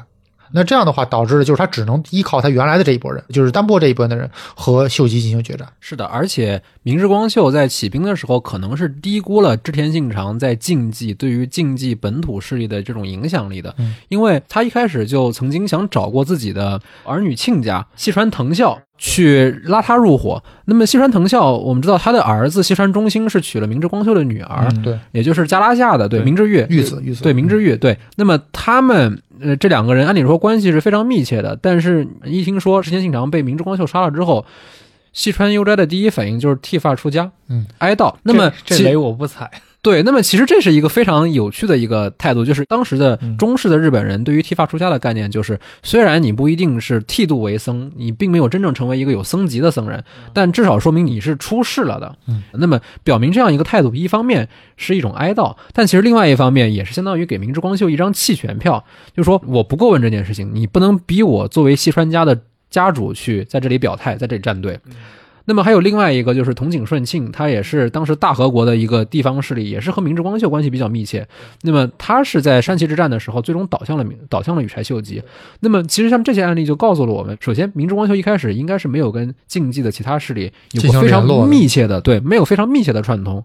那另外一方面，就他可能对那些势力怀有一种默契。当羽柴秀吉作为第一个打出靖难的旗号，为信长报仇雪耻的这样一个的一个旗号杀回竞技的时候，他们的反应反而是更加积极的。那么，其实反过来也说明明治光秀可能在战术上这样一个非常伟大的这样一场突袭之后，他在战略上面可能有了很多的误判，而羽柴秀吉无论他是否知情，他的这样一个非常大胆的这样一笔投资，其实正好打中了明治光秀的软肋，所以山崎合战就演变成了我们现在的结果，也就成就了我们羽柴秀吉或者说后来的丰臣政权的这样一个基础。嗯，我觉得刚肖西老师提到那一点确实特别有感触啊，就是织田信长对吧？被认为是一个就是暴力呃刻薄寡恩的这么一个统帅，他对自己的家臣也好，对很多的百姓也好。啊，有非常一些嗜血的举动，但是他对不起谁，可能也都没有对不起羽柴秀吉。从这个角度上来说的话，我觉得他们的之间这种关系还是蛮有意思的。而且我觉得围绕在信长身上，包括你们刚提到了像信长的整个家庭之间，在整个的战国历史上，对吧？他没有形成过那种随处可见的这种家族之间的分裂。啊，包括他的像青州同盟，它可以算是战国历史上为数不多的，一直延续到了其中的一个同盟者死去都没有被破裂。我们知道战国的时代就是一个背盟，就像家常便饭，像随地小便一样的这样的时代。而且，其实德川家康在后来小牧长久手之战，就是他跟羽柴秀吉的正面对抗的时候，他也是以支持织田家同盟织田信雄为名义去参战的，就可以说，就这种三河和尾张这两方之间的这样一个联盟关系，甚至可以说在信长之后也没有断过。虽然那个时候德川家康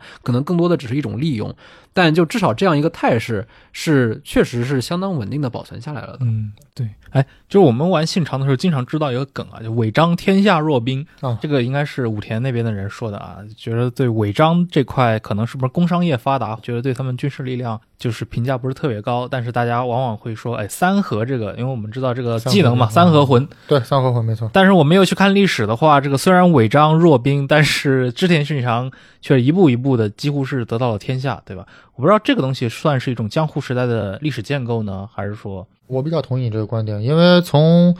德川家康这一辈子大仗来说，他真的靠了三合兵去打赢的仗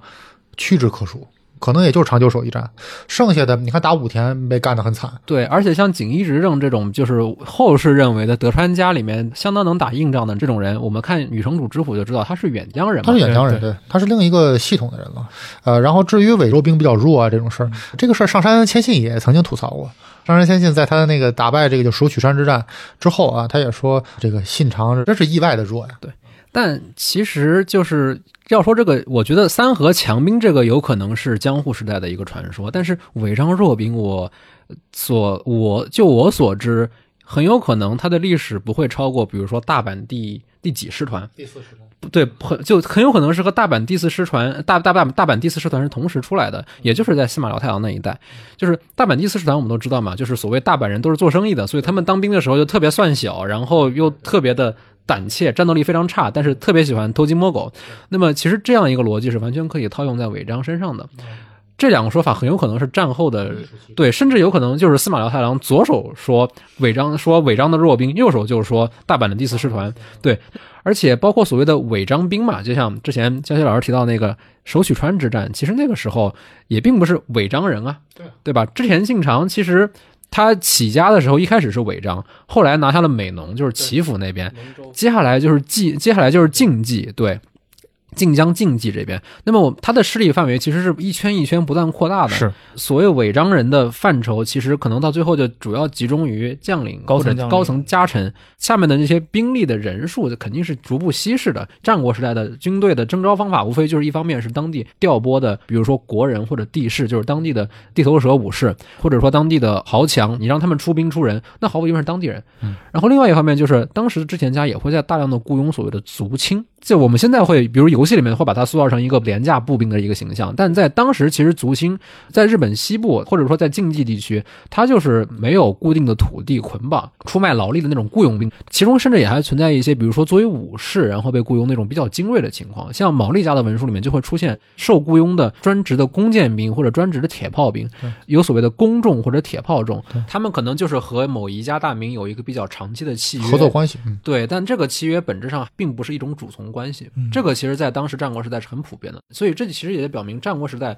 很多时候我们没有办法去用地域去形容某一个大名的一个底色，因为大名和地域之间本身就是一个相对疏离的关系，他们是在战国时代逐渐变得紧密的，嗯而在他们逐渐变得紧密的过程当中，那些我们所知道的著名的大名武田、北条、上山、织田。毛利，他们是不断扩张的，他们最终都会成为跨地域的大型的政权。到那个时候，他们其实很多时候是需要调动起领地内部的流动性的，然后甚至可能不只是领地内，还有跨领地的流动性。比如说，尤其是在丰臣秀吉的时代，关东乡下的一个武士很有可能会跑到丰臣家去当武将，然后后来又去了锦衣家，然后在延根，就是晋江，也或者说琵琶湖边晋冀地区的一个。日本中西部的一个地方成了当地的一个家臣，那么进入江户时代，那么像这样的一些案例，其实在当时是非常常见的。，对对这就跟有点像这个中世纪的欧洲吧，就是他的领主和他的那个家臣之间流转的其实流转速度还是挺快的。嗯，很多流浪骑士都会对对对，藤堂高虎这种，对吧？对对对对对对对对对对，也也很典型。所以战国的二五仔那么多，啊，对对对，是的，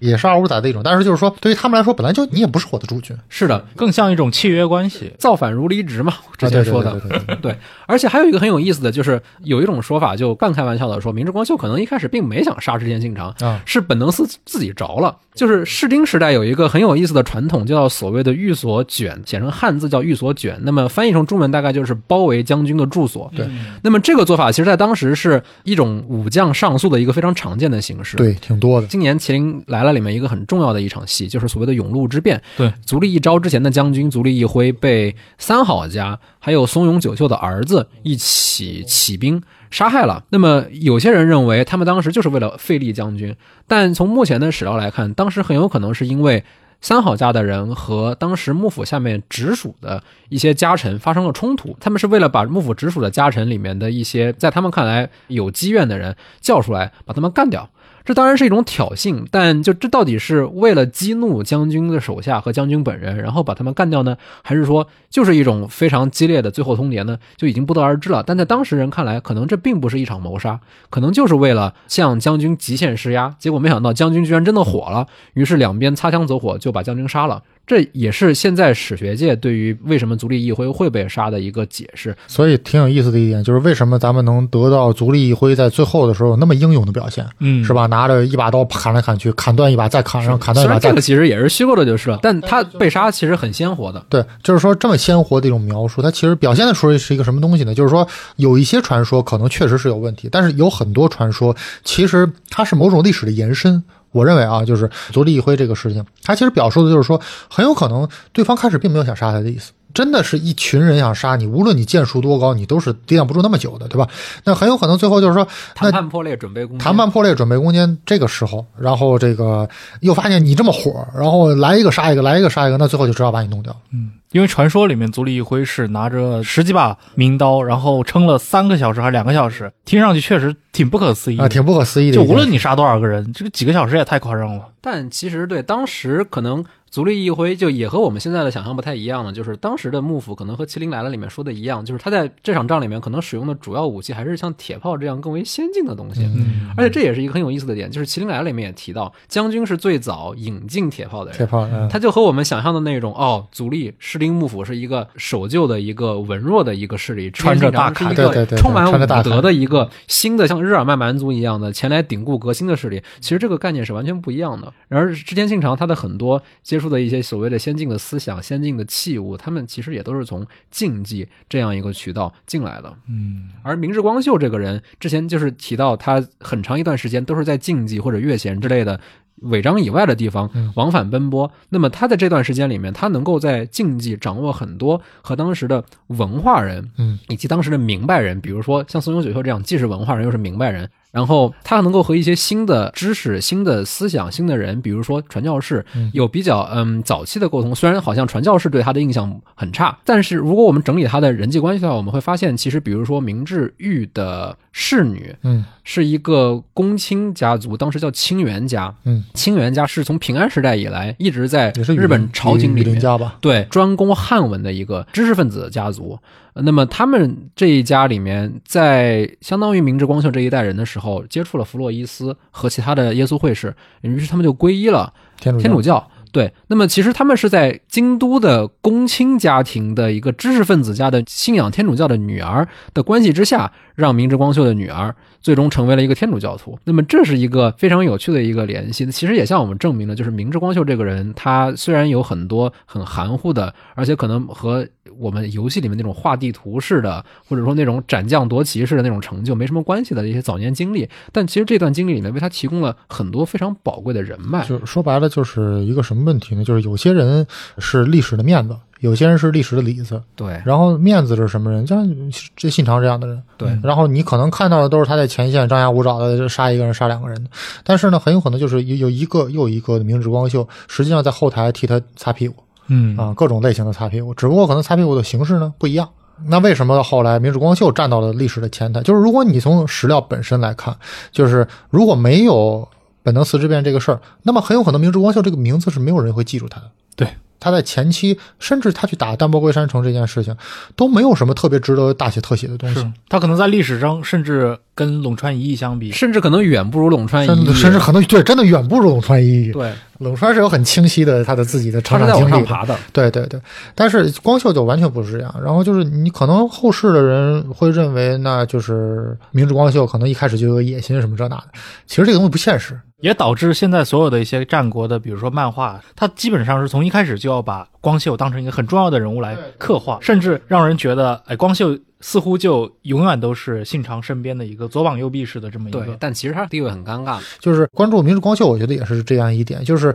为什么就是像过去那么多年，可能明治光秀经常会出现，但是没有人会把他的经历拍的这么详细，因为确实没有那么多资料去证实这件事情。但是最近可能确实资料也越来越多了。对另外一个呢，你也可以发现，就是说他前期的很多东西呢，有一点移花接木的意思。对，就是把他的很多精力可能嫁接到了别人身上，包括像三原藤英这种人，可能早年间他们和明石光秀可能是有交流，但绝对不可能是这么深深入的。也是借这个人物的一个眼睛，对去描摹那个时代嘛。对，所以某种意义上说，这一部《麒麟来了》里面，他可能塑造了近几年最为弱势的一个主角。对就甚至比可能比真田幸村差远真田幸繁，他最后他至少是他至少有个耍宝的因素在里面。啊，对对对。但明治光秀是一个非常老实、非常正经的一个角色，对对对他甚至没有那种喜剧色彩在里面对。那么他其实就只是一个在染谷将太，或者是说川口春奈，或者说吉田刚太郎之间串场的这么一个人。但是长谷川博己他演的这个角色，可能恰恰就更接近明治光秀这个人他在历史的大多数时候扮演的一个角色。对，是的，是的，他就是把事情串起来了。对，是的，是的，是的，是的。但是这也会造成一个什么问题，就是好像主角光环开的太大了。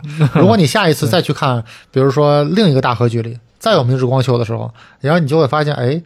这个人，哎，他他俩不是认识吗？哎，这怎么这里边好像跟同样一件事儿，哎，怎么上一部剧是黑田官兵卫去干，这部剧变成了那个真田幸村去干？对对，怎么下一步又变成了呃公主战国的，变成江去干？哎，我觉得江那部剧给我印象最深刻的就是在那个青州会议的时候，当时青州会议的时候，江乱入，嗯，然后就是整个青州会议的从头到尾全都被他一个人的独角戏了。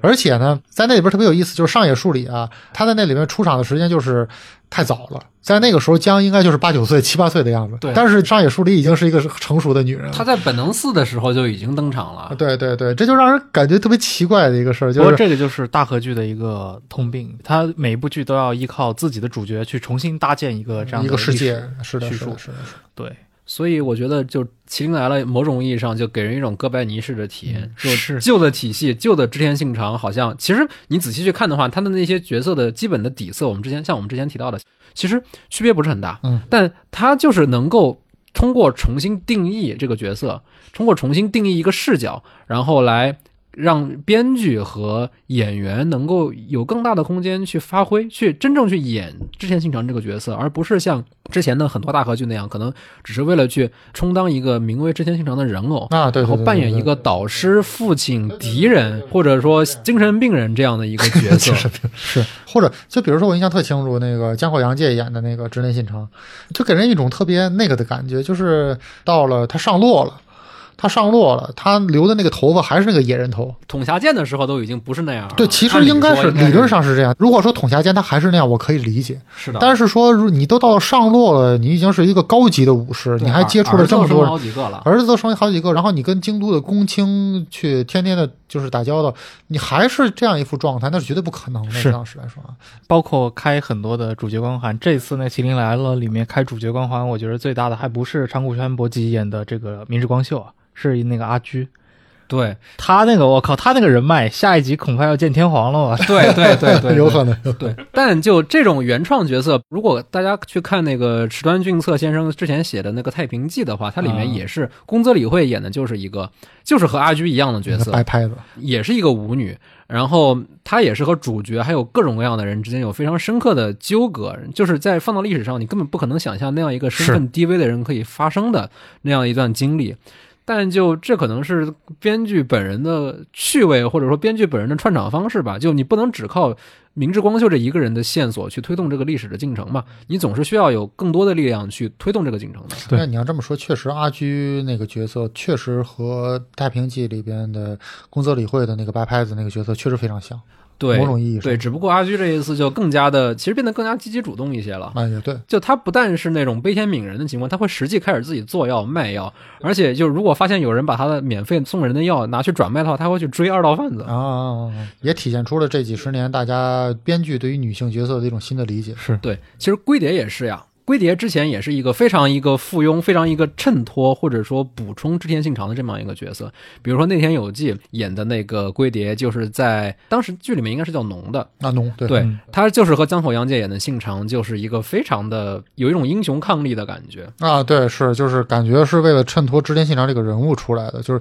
所以军事官兵我也，说实话，我那部剧我不是那么喜欢。太正了，太正了。我对于每个大合剧都是属于那种，有一些大合剧就是它里边有些优点我能看到。你比如说《军事官兵卫》，它最大的优点，我觉得是从荒木村重开始这个人物啊。荒木村重这个人物里边，他对于这种政治恐怖气氛那种解读，包括当时演秀吉的也还是那个谁嘛，竹中之人嘛。对，竹中之人在那里边演的那个秀吉，就是他其实也颠覆了之前那个九六年版秀吉那个状态。他演了晚年嘛，他演了晚年的秀吉。这个秀吉就让人感觉他说的任何的一句话，他虽然还是九六年秀吉的那个样子，但实际上每一句话都让你觉得不寒而栗。就这种政治恐怖的气氛演得非常好，嗯，这是《军事官兵卫》让我印象非常深刻。是的。然后，其实那个演德川家康的四尾聪，他在听说秀吉死了之后，他那个自己开眼的那个动作也是很有戏剧性的。就他作为《军师官兵卫》这部剧，我觉得他因为是从一个军师、一个测试的角角度去讲，所以把大家塑造的非常腹黑这一点上，我倒觉得挺成功，挺有意思的，挺有对。虽然有一些烂俗的地方，但那些就是主角周边的那一些角色，他彼此之间的张力其实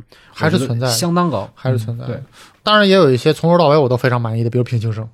啊，我太满意了，对对，太满意了。我觉得这应该值得单独聊一期。那个大和剧，这个真的可以专门聊一期，因为像我很喜欢的，还有一些非战国题材的啊，对对对对对对，镰仓时代那个，包括那个韦陀天，对对对，韦陀天的太韦陀天，对韦陀天，包括那个还有更早零几年当时那个北条时宗。啊，十宗啊，十宗那个，对对对对，他那个，尤其是十宗那个 OP 那个开头，我觉得是历代大河剧里面很少有的那种，嗯，就是能够真的震撼了我的那种开头，那种蒙古长调，对，蒙古风情。应该大河剧里面再也没有像那样的一种有世界性眼光，对对对那种片头了。对，好，那今天跟两位老师聊了这么久的关于今年的这个二零二零年的大河剧《麒麟来了》啊，包括聊了他中间的几位主角明智光秀，聊了织田信长啊，包括羽柴秀吉。然后，当然不可避免的也涉及到像本能寺和他的那个时代。我们其实啊，作为中国的这些啊历史爱好者或者游戏爱好者的话，那日本的历史，尤其战国这块历史，肯定是我们